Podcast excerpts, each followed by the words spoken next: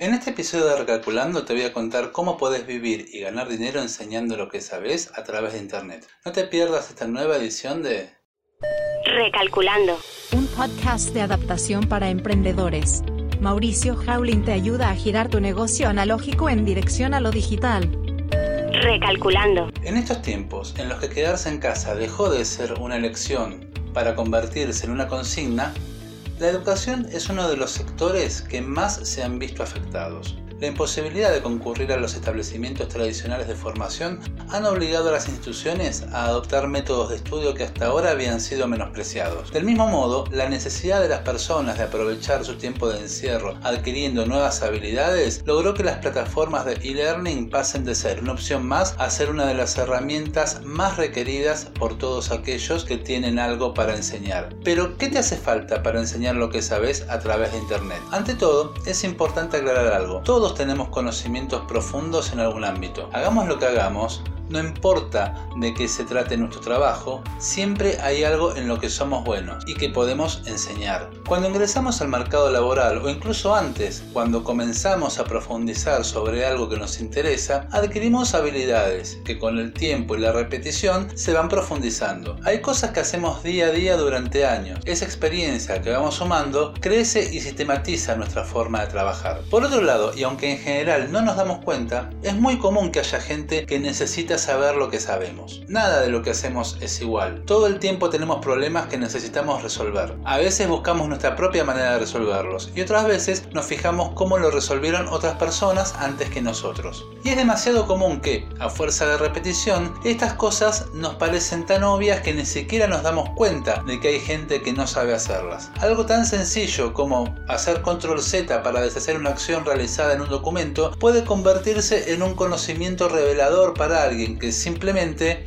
jamás hasta ese momento había probado con hacerlo. Todos somos expertos en algo. Siempre existe eso en lo que nos destacamos del resto y por lo que suelen consultarnos nuestros amigos, clientes o compañeros de trabajo. Ya sea la distancia ideal de la carne a las brasas o cómo aplicar formato condicional a una celda en Excel, siempre hay algo que nosotros sabemos y otras personas no. Entonces, experto es todo aquel que domina algún área del conocimiento. Y no es necesario que sea un conocimiento demasiado complejo, basta con que a otros les resulte útil. Ahora bien, hay distintos niveles de expertise. Si en determinado rubro, del 1 al 10, nosotros sabemos 5, siempre va a haber otros que saben 2 a quienes les podemos enseñar. Nada más fácil que atarse los cordones o andar en bicicleta. Así todo, hubo alguien en un momento para enseñarnos cómo hacerlo. Y no, no necesitamos grandes capacidades para enseñar, solamente tener claro lo que queremos transmitir y a quién queremos hacerlo.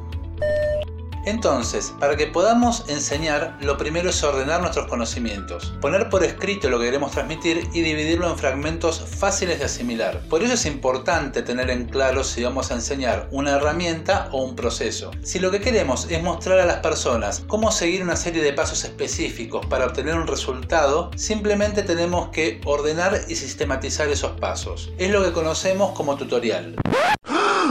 Ahora, si no nos vamos a detener en un resultado en particular y lo que queremos es transmitir todo lo que sabemos dentro de un área determinada, con más de un resultado posible y agregando una base teórica que sostiene esta estructura de conocimientos, estamos en presencia de un curso. La enseñanza formal está en crisis, no es una opinión, es un hecho. La pandemia dejó al descubierto las falencias del sistema educativo en cuanto a impartir conocimientos. En un modelo basado en la concurrencia clase de los alumnos, la imposibilidad de reunirse en un lugar físico obligó a buscar alternativas. Lo bueno es que estas alternativas existen desde hace tiempo y están al alcance de todos. Entonces, enseñar por internet no es solo posible, sino además práctico y conveniente. Sin embargo, hay que tener en cuenta que la enseñanza online requiere mucho compromiso del alumno. Esto no necesariamente es malo, pero sí nos exige ser creativos y mantener su atención mucho más que si lo tuviéramos frente a nosotros. Es aquí donde se presenta la principal virtud de la educación online. Del mismo modo que no nos ata a realizar encuentros presenciales, tampoco nos obliga a atarnos a horarios de clases prefijados. Internet nos da montones de recursos interactivos para enganchar a nuestro estudiante. Solamente tenemos que elegir aquellos recursos que nos resultan más convenientes para lograr nuestro objetivo. ¿Qué hace falta para enseñar online? Como te dije antes, lo primero que se necesita es tener el contenido ordenado, de manera que es imprescindible armar una estructura que facilite organizar los contenidos de una manera que resulte clara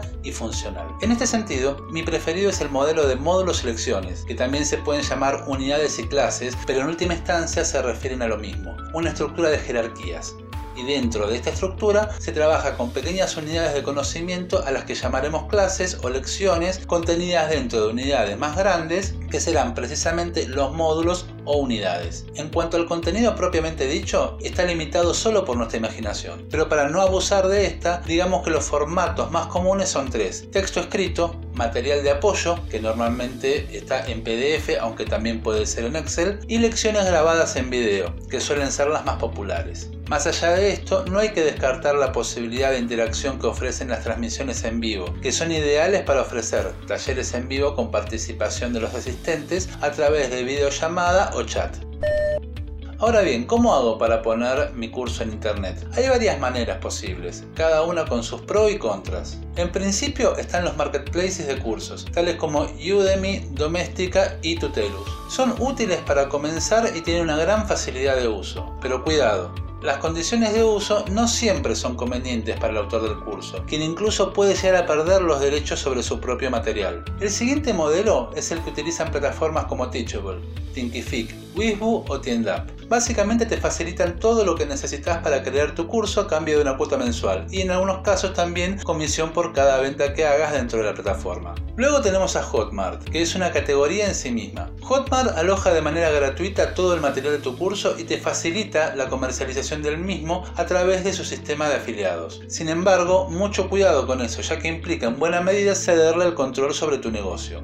Entonces, antes de firmar con Hotmart, te recomiendo que leas bien la letra chica y si estás de acuerdo, entonces sí, dale para adelante. Finalmente tenemos a los LMS o sistemas de gestión de enseñanza. Estos se montan en un servidor con dominio y hosting contratado a tu nombre, por lo que te otorgan un gran control sobre el contenido y su comercialización. Su principal contra es que la curva de aprendizaje para aprender a manejarlos suele ser mucho más pronunciada que en los otros casos. Por lo que si no te das mucha maña en cuanto a tecnología es posible que necesites algo de ayuda. Más allá de esto, por flexibilidad y control son mis preferidos entre todos los métodos disponibles. Los más conocidos son Moodle, que como una plataforma de código abierto independiente, y otros como LearnDash, Tutor y Sensei que se integran al ecosistema de WordPress.